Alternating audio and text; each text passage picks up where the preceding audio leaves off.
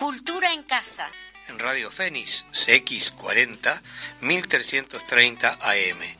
Un programa de cultura en un ámbito bien coloquial.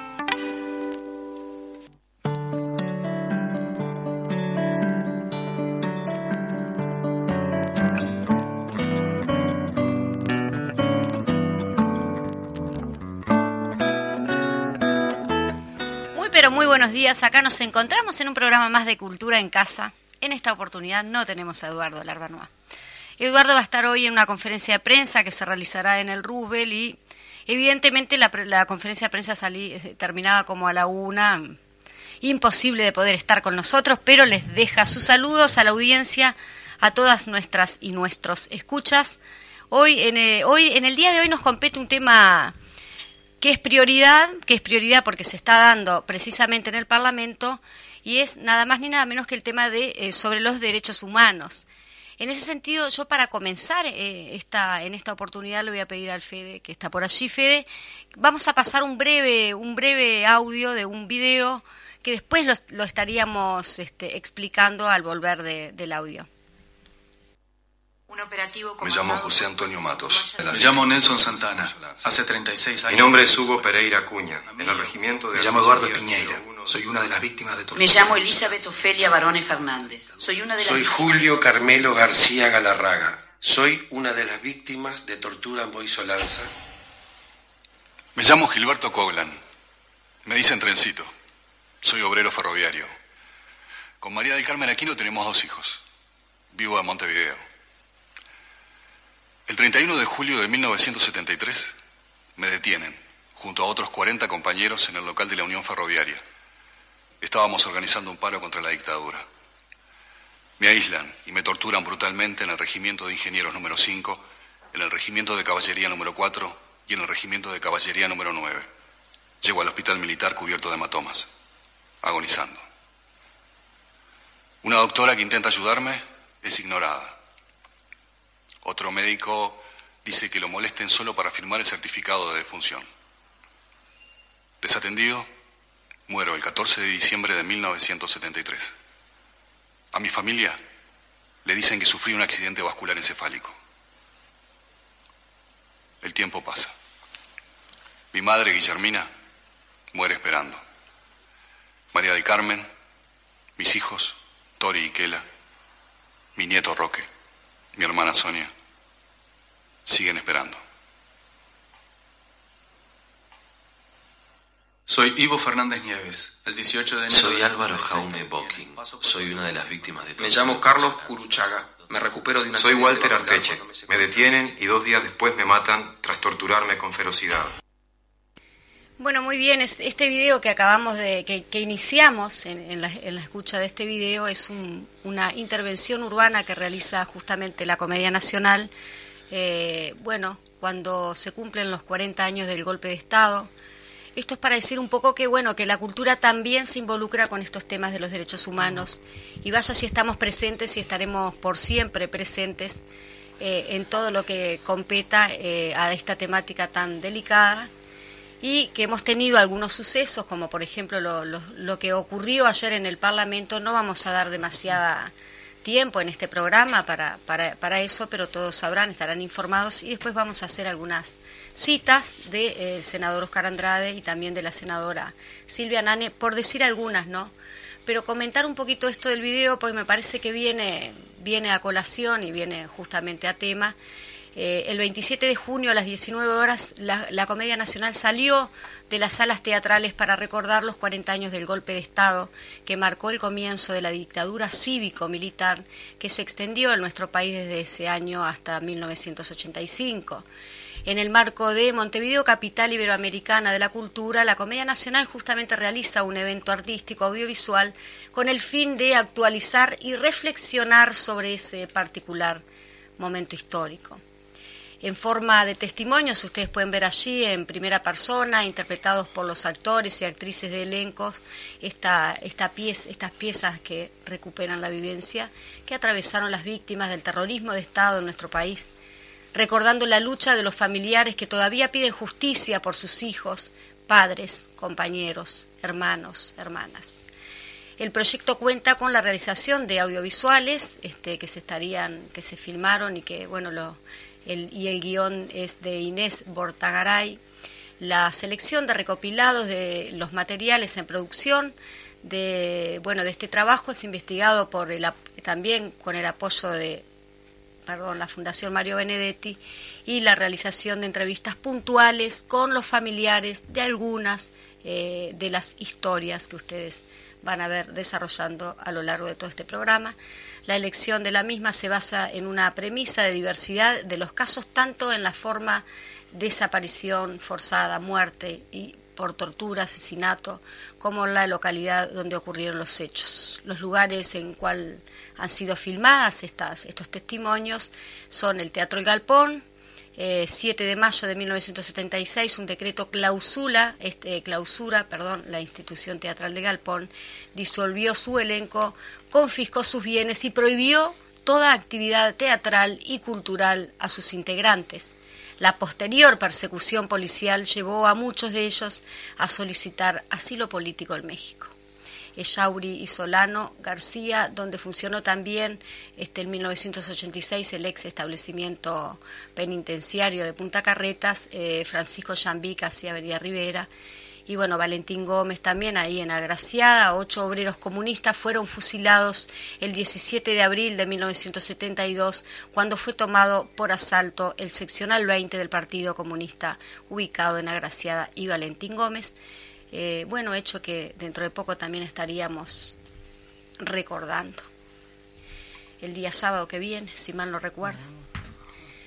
Bueno, como ustedes sabrán, este, ayer hubo un, este, una actividad bastante en el Parlamento, bastante movidita, que este, bueno nos lleva a algunos dichos, excelentes intervenciones de los senadores del Frente Amplio, también estaba Olesker, por allí Oscar Andrade decía, no, no, este, no habrá reconciliación entre el fascismo y la democracia. Eh, bueno, todavía decía, la lección de democracia la quieren dar justamente los que fueron los que torturaron y desaparecieron niños en la dictadura. ¿De qué estamos hablando?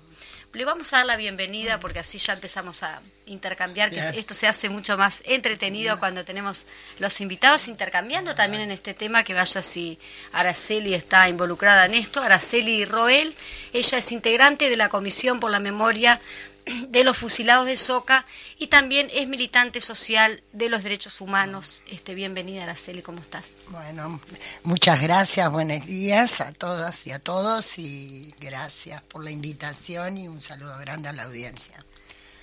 Bueno, muy bien. En esta oportunidad nos convoca justamente la presentación de un libro que está que se estaría realizando justamente en el día de hoy, a las 19 en el Teatro Politeama. Mm. El libro se llama Silencio roto y también es un homenaje a los fusilados de Soca que esto, eh, el, bueno, como decíamos, la presentación va a ser hoy a las 19 horas en el Complejo Cultural Politeama, Teatro Atahualpa el Chopo, en Canelones. Eh, van a contar, esta actividad va a contar con la participación de, bueno, el intendente Yamandu Orsi, Federico López, eh, Nélida Lachela Fontora, Mariana Mota y Elena Vicera. Contanos un poquito entonces por allí, Araceli, cómo se va a desarrollar esta actividad y cómo surge este libro también. Ahí está. A ver, este, nosotros somos integrantes de la Comisión por la Memoria de los Fusilados de Soca, que fue creada en junio del 2008. Y principalmente el fundamento de la comisión era este, no solamente homenajear a los fusilados de Soca, sino que hacer que la causa, que estaba totalmente cajoneada, se siguiera, porque los familiares iniciaron el juicio en el año 1974 y aún no hay sentencia por este hecho. La comisión, este es el segundo libro, se llama Silencio Roto. mostrarlo porque es el, no sé si está bien ahí. El segundo libro de la comisión porque la comisión ya sacó un primer libro que era el testimonio del sobreviviente del vuelo cero del Plan Cóndor, Julio Abreu, que lo escribió Alberto Silva. Pero es un libro de la comisión. Ahí va. Como Julio Abreu integra la comisión de los fusilados de Soca desde hace ya unos cuantos años, nosotros le planteamos que contara su historia. Aceptó y bueno, y a partir de ahí se hizo el libro. Este libro que ha sido presentado en todo el país, incluso en Buenos Aires, ¿no? Porque ellos fueron secuestrados allá. Los fusilados de Soca fueron secuestrados el 8 de noviembre de 1974 en Argentina. Ninguno era requerido. Eso también Eso hay es, que no dejar. es un dato menor. No es nada menor. Este, habían entrado legal, tenían documento argentino, todo. Este, pero bueno, había que acusar al MLN de la muerte de Trabal, que fueron ellos, y ellos ya se sabe, en Francia. Y este, y bueno, intentaron, en realidad, eh, la historia cuenta y hay allá comprobantes, dice que a los que iban a asesinar eran a los famosos rehenes. Pero era un costo político muy grande para ellos Bien. a nivel mundial. Entonces deciden secuestrar en Argentina a cinco militantes tupamaros y este y pasan por tres centros de tortura clandestino y además de los cinco Julio Abreu que no era ni siquiera porque lo secuestran en un cumpleaños no no era ni siquiera militante era votante wilsonista además no tenía nada que ver con, con el MLN ni con el Frente. Este, y secuestran a María de los Ángeles, a su compañero, con su esposo, ella embarazada, este, Héctor Brun, conocido como Daniel Brun y Cañito Brun, este, Graciela Estefanel, Mirta Hernández, y Floreal García con su hijo de tres años, Amaral García, que fue el primer niño uruguayo secuestrado y tomado como botín de guerra. ¿Ah? Amaral pasa junto con sus padres dos centros de detención y tortura, este, y en un tercero, bueno, lo separan de los padres y este, y lo bueno, lo cría una familia este, vinculada con el aparato represivo. ¿no? Sí, eso es todo un tema también que se podría en alguna Ah, otra oportunidad poder este, tomar claro. ese tema que justamente cómo cómo siguen esos esos este bueno niños que a- hasta Que altura son hombres, ya son hombres son adultos pero claro toda esa complejidad de que haber sido cria- criado por una familia que en realidad este fue Sí, sí, testigo o exacto. participó justamente de la de una represión este y, y torturas y bueno ataques Mm. a los derechos humanos No, sí, claro.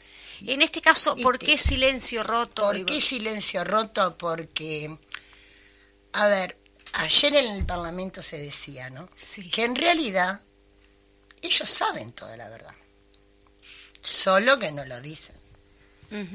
Pero hay, o hubieron, porque lamentablemente ya falleció, personas que estaban vinculadas, trabajando, trabajando, no era que, que compartían sus ideas, como por ejemplo un agente de la policía técnica, que es el que participa cuando se encuentran los cinco cuerpos fusilados en la Ruta 70, en el que hoy se llama Camino de los Fusilados. Ese, agente de la policía técnica toma todos los datos. Fotografías, registros, planos, todo lo que hace cualquier policía técnica. Adelante del juez, de un juez de paz, de Pando.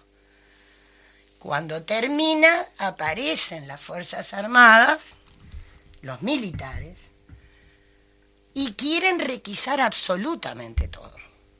Y el que se opone es el juez. Con gran valentía, ¿no? Porque vamos a entendernos que ya estábamos en periodo de, de golpe de Estado. Pero tanto a este agente lo acompañan, lo amenazan durante mucho tiempo, lo hacen pasar por muchos lugares y para proteger también su vida y para que esa verdad algún día él esconde una copia de todo el expediente que hizo y la escondió tan bien, también que por supuesto no voy a relegar cómo es que escondió. Por las dudas. No, por supuesto, porque pueden aparecer en las mismas circunstancias otras. Y en el año 2014, a Federico López Romanelli, que es el investigador, que escribe en, en el libro Silencio Roto y pone como título lo que escribe Silencio Roto, este agente cuenta absolutamente todo y da la información de cómo llegar a ese archivo. Y se logró. Archivo que ya está en la justicia, ¿no? Ya está incorporado a la causa, las fotografías, todo, todo, todo. Y después queda el testimonio y dice, por fin me puedo sacar esta mochila de la espalda. Evidentemente ese hombre cumplió su función porque era su trabajo, pero no estaba de acuerdo con lo que estaban haciendo. Sí. Porque por algo todos los años trasladaba ese expediente de una forma de que no lo pudieran encontrar. Porque también se sabe que después de la democracia mandan a quemar todos los archivos. ¿No? Claro, es relativo que cuando por uno supuesto dice- no queman todo, pero la idea era mandar a quemar, en el cual por, la, por las dudas se seguía. Entonces, por eso el libro se llama Silencio Roto, porque hay gente que rompió el silencio. Bien, bien. Solo que, bueno, los principales son los que mantienen esa información para seguir teniendo el poder.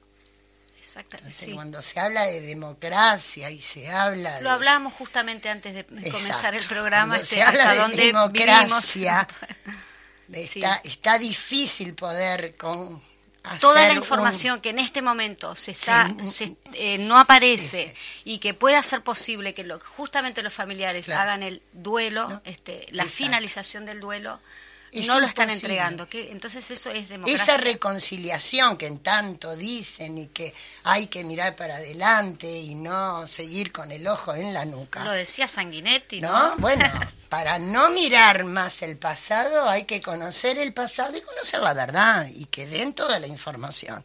Entonces, en algún momento se podrá, ¿cómo no? Llegar a esa reconciliación. ¿tá? Pero vamos a aclarar que todos los que luchamos por los derechos humanos, ¿tá? no estamos en contra de las Fuerzas Armadas de hoy, porque también eso es lo que quieren imponer, ¿no? El odio a las Fuerzas Armadas, el o- y no es así, ¿Quiénes porque posible de las este- Fuerzas Armadas de hoy. Sí, sí. man, ni, ni habían nacido quizás. Que no habían nacido. Bueno, Entonces pero no ojo porque pueden ser inducidos a la misma Claro, práctica. pueden ser inducidos, pero no son los culpables del- del ayer. No, por supuesto. ¿tá? Pueden ser culpables del hoy, pero no del ayer. Sí, siempre Entonces decimos con... ese odio ¿tá? Sí, perdona. no se manifiesta. No de parte del pueblo, sí de parte de ellos, ¿no?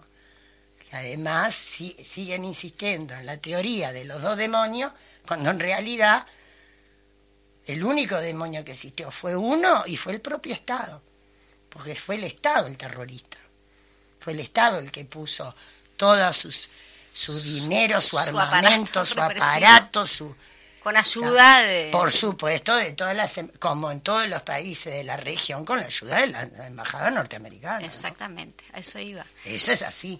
Sí, nosotros decimos siempre con Eduardo que, que bueno, que el libro es como la culminación de algo o cualquier obra es la culminación, un estreno es la culminación de todo un trabajo, un proceso de trabajo. Sí.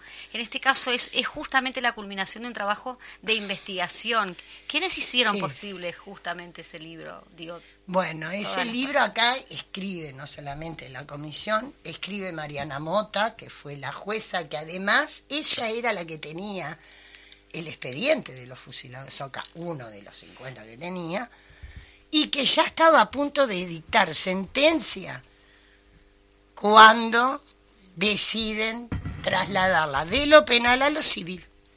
Eso significó todos esos expedientes que ella ya tenía para dictar sentencia, incluyendo el de, los fusilados Soca, volver todo para atrás. Son esas chicanas judiciales y políticas que para que todo se retrase y todo, todo vuelva para atrás y volver y volver a hacer sufrir a los familiares, volver a sí, sí, a, todo. Sí, la verdad que es, Entonces, este, escribe Mariana Mota, escribe un compañero que también es parte de la comisión, el pastor metodista Demar Olivera, que fue el pastor que hizo la huelga de hambre, que también fue preso político. Este, escriben los familiares, escribe Roger Rodríguez, que fue el periodista, que más investigó todo este tema y tiene durante años, y sobre la casona de Punta Gorda, y este y todo el secuestro de ellos desde Argentina. Este, se sabe del vuelo cero a través de que Julio Abreu pudo hablar, porque además fue, si bien fue liberado, este, porque no tenía nada que ver con, con la militancia de izquierda, este, durante 30 años fue amenazado, porque él también pasó por esos centros de tortura, él vio las cosas. Entonces, por lo tanto, durante 30 años fue amenazado él y toda su familia, que si llegaba a hablar, este, mataban a su familia, no mataban a él. Si te parece, Araceli, no, no, no te quiero cortar, este, vamos a ir sí al corte de la radio y luego volvemos con este tema, volvemos con, porque nos queda también gente que está trabajando justamente en el libro, pero le voy a pedir al Fede, al Fede que antes de irnos a la pausa pasemos un poquito más del relato de los actores de la Comedia Nacional. Soy Amelia Labaña. Tengo 54 años. Soy ama de casa. Mi esposo se llama José Pedro Tice. Tenemos dos hijos. Vivimos en Manantiales, Maldonado. No soy militante. A mi marido lo llevan preso el 27 de abril de 1975. Lo torturan buscando unas armas que colecciona desde siempre. Llegan a casa. Quieren llevarme. Muero. A mi hija le dicen que me suicidé tomando Fosdrin y que pueden retirar mi cuerpo siempre y cuando no me hagan una autopsia. Mi familia no cree en mi suicidio. Cuando mi hija hace la denuncia, también la detienen. El tiempo pasa. Mi hija Manda, mi hijo José Pedro, siguen esperando. Me llamo Julián Basilicio López. Me arrastra. Soy Humberto Pascareta Correa. Soy María Cristina Torres Negreira Filomeno. Me llamo Nuble Jic. Me secuestran, encapuchado y esposado. Soy Pedro Lerena. Me dicen Tacho. Nací en 33 en 1941. Soy hijo de Pedro Ricardo Lerena, mayor de caballería de Santa Clara del Olimar, y de Elena Martínez. Estoy casado con Adela Tabeira. Tenemos dos hijas. Soy Tupamaro. Desde 1972 vivo en la clandestinidad. Me detienen el 25 de mayo de 1975 junto a otros cuatro compañeros en la calle a las 6 de la tarde. Hay un tiroteo. Muere Celso Fernández. Mi familia pasa meses sin saber dónde estoy. Paso por artillería número uno La Paloma del Cerro, el 300 Carlos, el regimiento de caballería mecanizada número 4. Termino en el regimiento de caballería número 9. Me aíslan. Me acusan de ser traidor a mi linaje. Se ensañan. Muero el 29 de septiembre de 1975.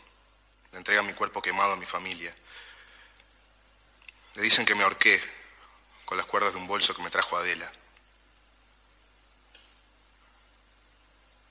El tiempo pasa.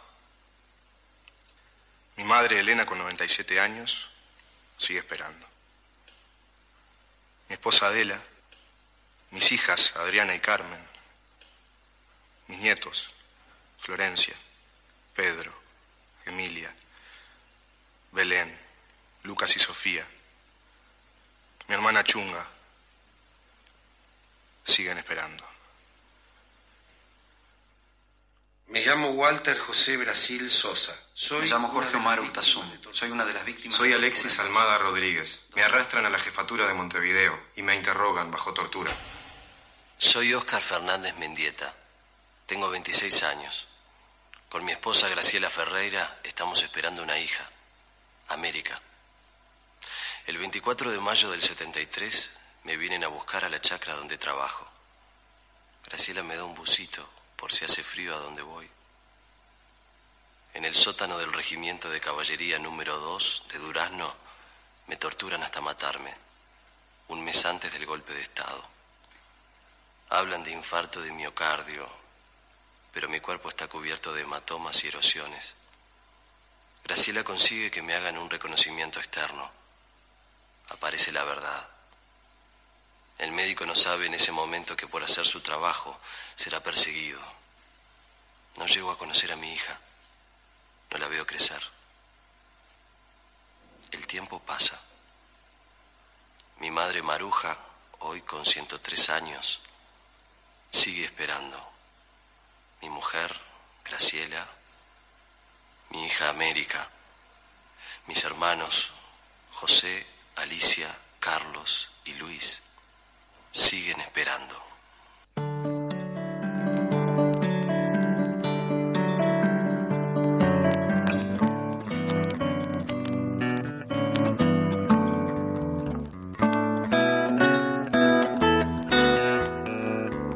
Continuamos con este tema que nos, que nos llama en el día de hoy, que justamente es el libro que estábamos presentando antes de ir a la pausa, Silencio Roto, que justamente se va a estar presentando hoy en el Teatro Politeama a las 19 horas. Lo estamos reiterando justamente por si la gente recién comienza el programa. Nuevamente decirle a la gente que Eduardo Larbanois hoy no está, mi compañero que dicho sea de paso le mando un gran saludo desde acá desde los estudios y bueno, va a estar una conferencia de prensa. Recordar también que ya que estamos con el tema de derechos humanos, el sábado 23 eh, de abril también se va a estar este, recordando a los ocho fusilados de la 20 y Eduardo Larbanua y Carrero también van a estar eh, participando del cierre de esa actividad. Así que retomamos nuevamente con Araceli y estábamos en la producción justamente de quienes hicieron posible este libro. En este libro también, además de, escribir integrantes de la comisión y, bueno, y la jueza Mariana Mota y además Olivera y, el investigador Federico López Romanelli, este, también escriben familiares. Ahí va. ¿Ah? Las hermanas, los amigos allegados a ellos de, la infancia, de toda la vida. Porque además hay un hecho muy, muy particular, ¿no? Que tampoco se dice. Que eran obreros y eran estudiantes los cinco fusilados de Soca. Habían tres estudiantes de la Facultad de Agronomía, Medicina y Arquitectura, y dos obreros textiles y sindicalistas textiles. Entonces esa frase cuando se luchaba tanto en aquella era obreros y estudiantes, unidos y adelante también tiene mucho que ver. Y además, una hazaña, una hazaña, una crueldad, no es una hazaña, es este de lo más perverso que hay. Que si fuera hoy, el, juicio tendría que condenarlo además por femicidio. Porque eran tres mujeres, una embarazada, donde cuando la fusilan tienen una tremenda crueldad con ellas como mujeres también. ¿Ah? Sí. María de los Ángeles muere como cuidando su, su panza, su bebé. Doblemente, doblemente, ¿Ah? ¿no? Doblemente. Sí, horrible. Mirta, la mamá de Amaral, además con un tiro en la cara. Que para las mujeres eso también es muy significativo. Y a Graciela Estefanel, extremadamente desnuda, solo le dejan los zapatos. De una crueldad. Crueldad, de un, también hay de, yo que a veces uno diciendo bastante sarcástico atrás de nacieron de mujeres, ¿no? Que, que y que muchos de ellos también eran casados con mujeres, este, que tenían hijas mujeres, una cosa, pero no se le perdonaba ni se le perdona a la mujer tener conciencia militante y luchar por los derechos humanos de todas y de todos. No se les perdona ni, ahora. ni ahora. Ni ahora. Y mucho menos en aquella época. Ser una militante, bueno, la prueba está en las muchachas de abril, eran chiquilinas. Y también las masacraron sin, sin poder defenderse de nada. Entonces, la verdad que yo te, este, quería compartir. que además están las fotos acá ¿no? sí eh, justamente lo estamos lo estamos filmando esta esta audición. Eh, en realidad estamos filmando todas las audiciones de lunes a viernes. Y en este caso tenemos eh, estamos filmando la tapa del libro muy conmovedor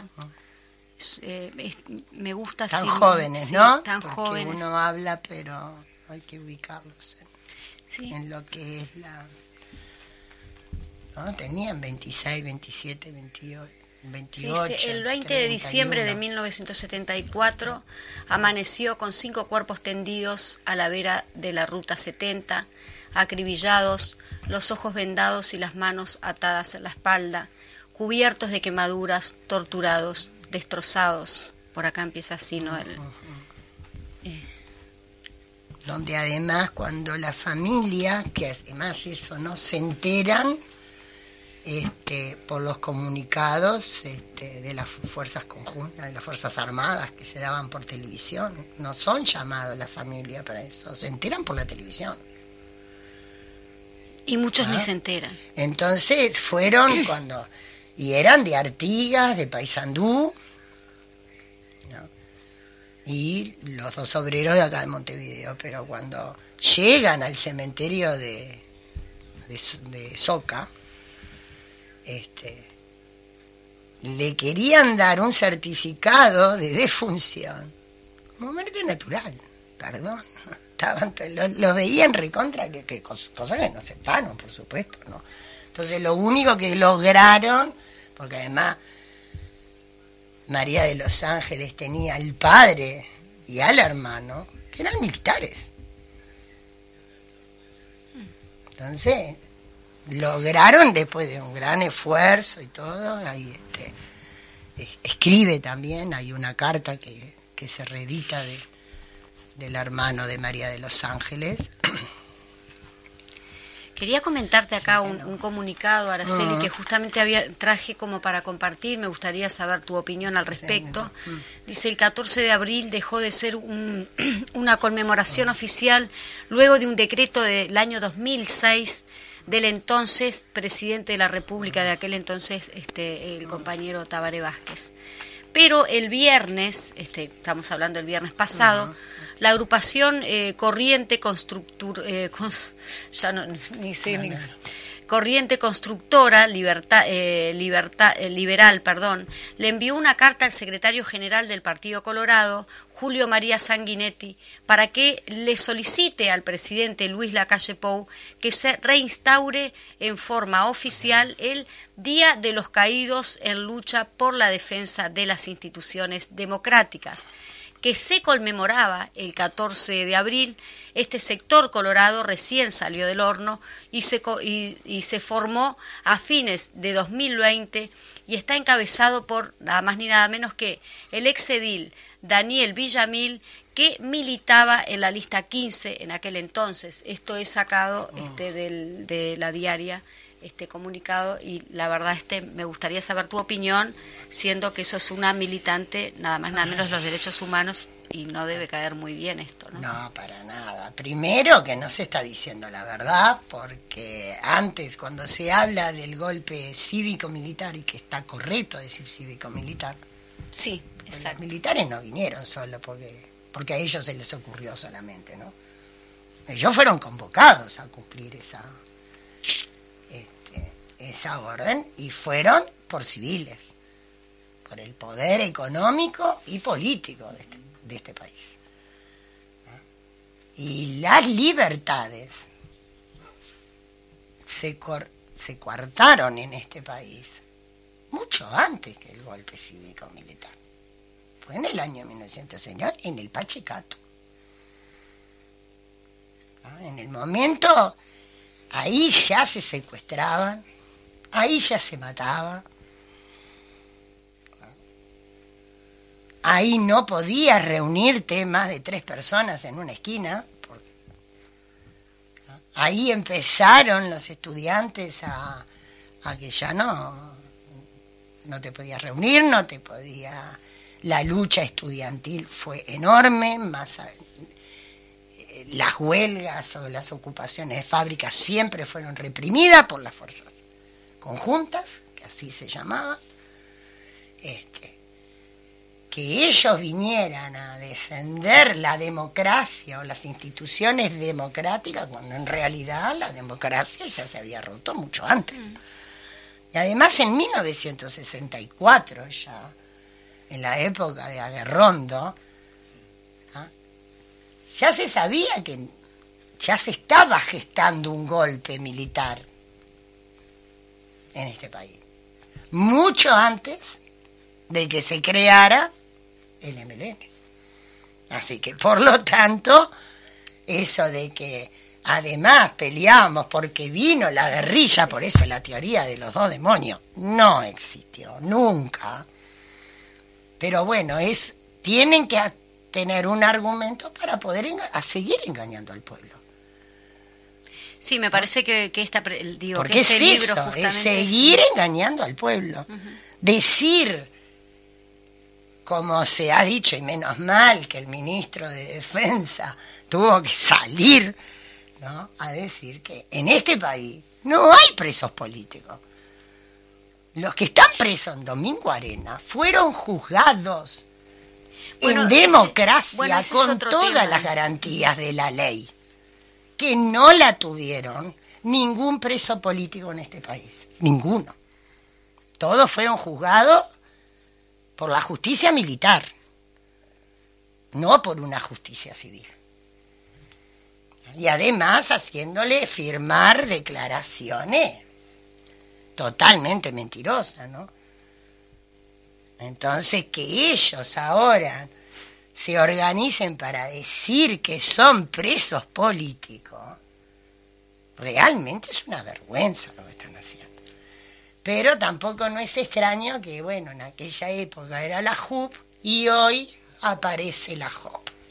Le, cambian este... Sí, sí. Buah, le cambian una la letra, pero es exactamente lo mismo con las mismas personas, además, ¿no?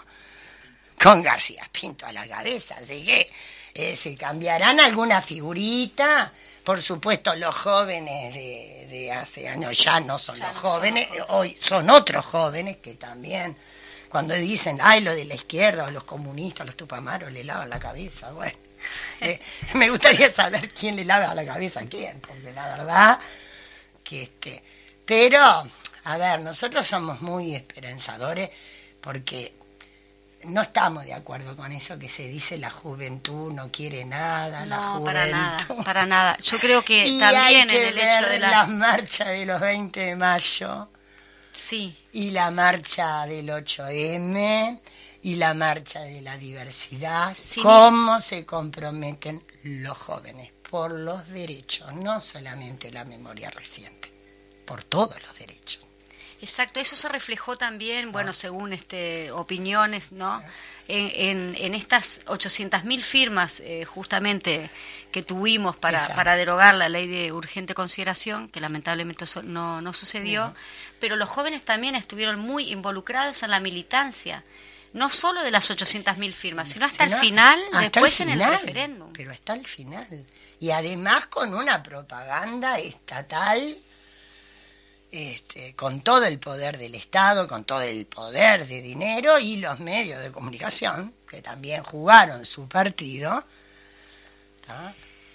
Cuando hablamos de derechos y hay humanos, algo, sí, perdona, sí, porque eso tiene mucha importancia también con esto de, de lo último del referéndum, de que normalmente en este país el voto en blanco fue el 2%. Sin embargo, llamando desde ciertos sectores del gobierno a votar en blanco, ¿no? o, a, o allegados al gobierno, tuvieron el 1.3% el voto en blanco. Así que ni siquiera tienen ni poder de convocatoria. Les porque salió ni poder, hasta en eso. porque hasta en eso le salió. Coso dice, se perdió. Sí, se perdió, es verdad que se perdió. Ahora, también se perdió con mentiras. Nunca hicieron campaña por para aclarar los 135 artículos que se quería derogar. No, y después dijeron que era un acto democrático cuando en realidad el acto democrático y de convocatoria y de participación a la población, a, la- a las organizaciones sociales, sí. las hizo justamente este, los militantes por el sí, no ellos. Claro, pero además una cosa, se le, se le dio siete minutos nada más a una propaganda del sí cuando después el propio presidente utiliza 22 minutos para de una conferencia. de prensa. Entonces, ¿dónde está la perdón, Y igualdad? encabeza la figura, digamos, del no. Y sí, claro, Sí. por supuesto. Entonces, bueno, es todo. Entonces, cuando se habla de democracia y de todo está... Justamente está eso te iba a preguntar, que lo, que lo comentábamos antes este, Mm. de salir al aire. Eh, que también es represión policial lo que están haciendo hoy por hoy este, la, la policía en cuanto a, a los militantes que se están en este momento manifestando este, por los derechos de los trabajadores. Es decir, y lo, y lo decíamos también, que no es menor de que se visualice tanta policía en la calle, tan, tan, digo, Lo no que sé. pasa que hay, eh, a ver, No te lo, no te lo yo soy de una que generación exactamente. aquellos además lo viví porque yo era estudiante en aquella época lo vivimos y lo padecimos ¿Ah? pero no lo que está pasando hoy es lo mismo que pasó en el periodo de Pacheco exactamente lo mismo no eran por las ideas, venían por los sueldos de los obreros, de los trabajadores, por los jubilados, por los pensionistas. Venían por todo, pero venían por la parte económica. Como lo fueron en Argentina, en Brasil, en Chile, en toda la región. Es como hoy, bueno, me voy un poco del libro, que no me voy tanto tampoco, pero es como la guerra de hoy, Rusia contra Ucrania. ¿Es por idea o es por la parte económica? Es por la parte económica de las riquezas enormes que tienen ambos dos. Y por una TAM que quiere ir por todo. No, y hay muchas otras muertes en el mundo que capaz que no le dan tanta... Ah, pero mientras que está esta guerra y otras guerras Sí, que exacto. no se mencionan ¿tá? y violaciones a los derechos humanos que tampoco se mencionan. ¿tá? Entonces, bueno, y Estados Unidos como siempre declarando ser el no sé, el líder de la democracia y todo lo demás y ha invadido el país que ha más invadido países y ha masacrado bueno, están todavía trabajando estoy ahora, esperando dónde están las bombas químicas aquellas. que- Este, ¿Cómo, cómo están trabajando en el territorio en cuanto a, bueno, esta tu actividad día a día? Porque sé que sos una laburante, pero Bueno, militante la día a día Comisión de de los Fusilados de Soca principalmente lo que se ha dedicado también y por y por Hoy suerte por hoy, somos y una organización que- también canaria que también eso que hay que agradecer a la intendencia de Canelones que es la única intendencia de todo el país que tiene una dirección de derechos humanos en su organigrama y ya la tuvo en el periodo anterior llamada Secretaría de Derechos Humanos.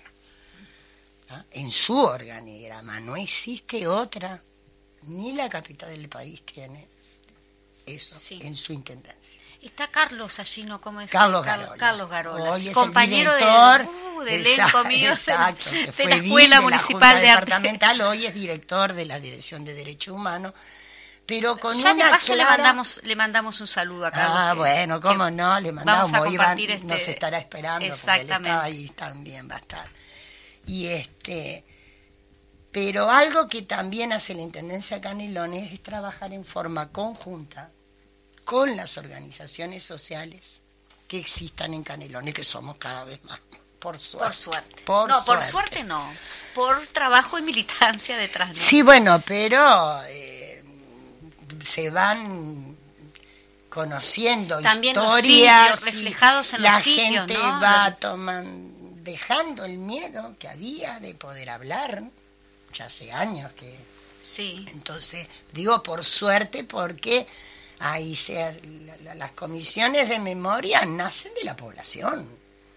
No nacen de un gobierno, ni nacional ni departamental. Son los propios vecinos y vecinas que se empiezan a reunir y se forman. ¿no? Entonces, por eso digo, por suerte, el pueblo fue rompiendo ese, ese miedo, ese terror. y a poder hablar. También es cultural el no. miedo, cuando imponen el miedo y te, Eh, y te lo hacen sí. como que es normal, ¿no? Y eso es el terrorismo de Estado. Exacto. Es crear el terror para que el pueblo no se pueda defender, para que no pueda pensar.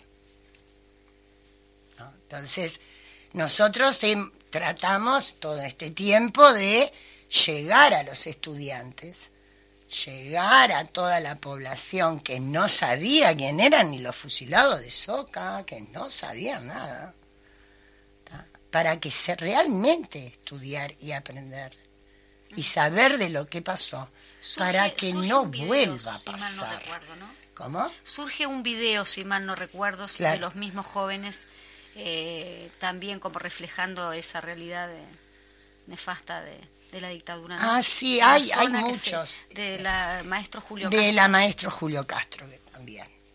Que además... que también les mandamos un saludo a ellos que sabemos que trabajan muchísimo. Exactamente.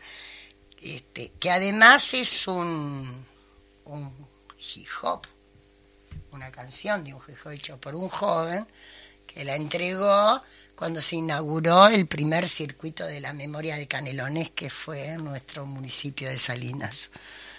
Entonces, este, y la Julio Castro lo toma y hacen un, un video con jóvenes sobre la historia. Y este, pero principalmente es llegar a la población con la verdad Con la verdad. y con testimonios de directo de la familia y con los testimonios y con un testimonio de un expediente que se encontró. Ahí ya no hay forma. No de decir que esto eso es no mentira. es. Exactamente. No puede decir que eso es mentira con sello de, Estaría bueno que logo, empezara con a salir. que ya que está, que aparece en Que- el que libro, aparece ¿no? en el que aparece en el libro. ¿Cómo, ¿Cómo es el tema del libro? ¿Lo presentan? ¿Ya hay venta de libros ese mismo día? Eh, Sí, ¿van a- va a haber nosotros, alguna Como para que si la gente quiere... este, Nosotros en realidad lo- el libro se empezó a vender este, cuando se hizo la, el homenaje que siempre se hace a los fusilados de la Soca al pie del memorial porque salió unos días antes. Donde nosotros vendimos ahí, que fue impresionante lo que se vendió, el día del Bien. homenaje. Este, pero hoy es la, La este, presentación la oficial. presentación oficial, ¿no? La presentación oficial la hace este Fin de Siglo, que es la editorial que colaboró con, con, la, este, con, con el libro, Crisol, la Comisión de los Fusilados de Soca, y, este, y por supuesto el gobierno de Canelones, porque este libro además, el costo para poderlo financiar y todo demás, fue por un proyecto que la Comisión presenta en la Dirección de Derechos Humanos del Gobierno de Canelones y que ganamos ese proyecto. Ah, Entonces está todo vinculado con todo.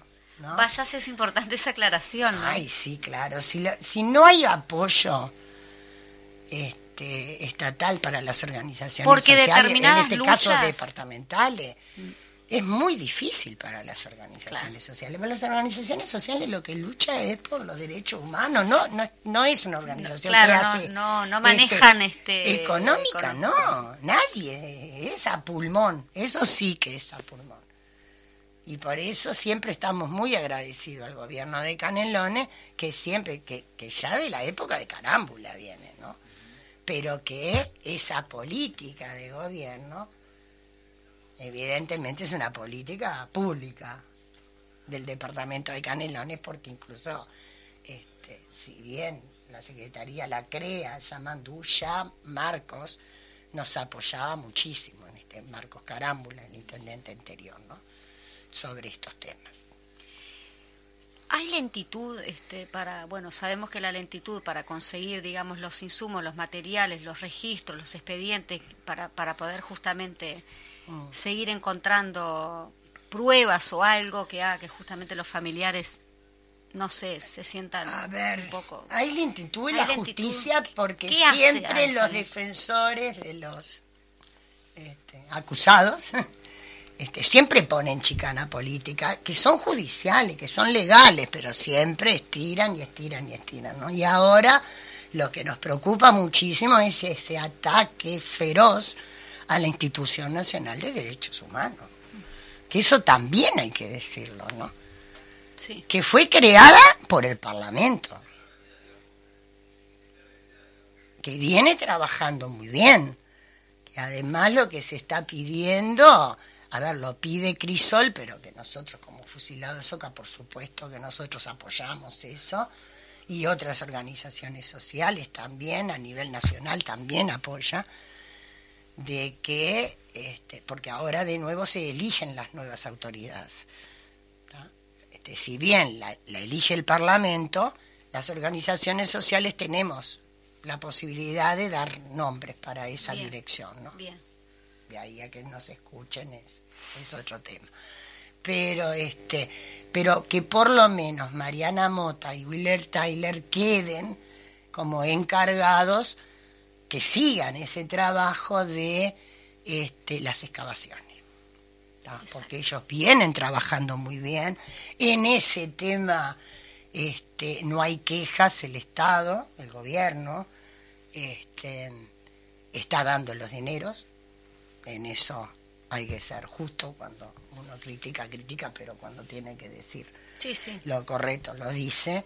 Este, pero bueno, las excavaciones también son lentas porque, bueno, la información no viene de los que tienen que venir. es toda una cadena. Justamente te iba a decir eso. las excavaciones bien, pero para poder hacer eso. Si dicen y dan los planes y dicen, exacto, bueno, las excavaciones se hacen rápido. Hay como una cosita y son pillos. Ah, y sí, claro, por supuesto, ¿no?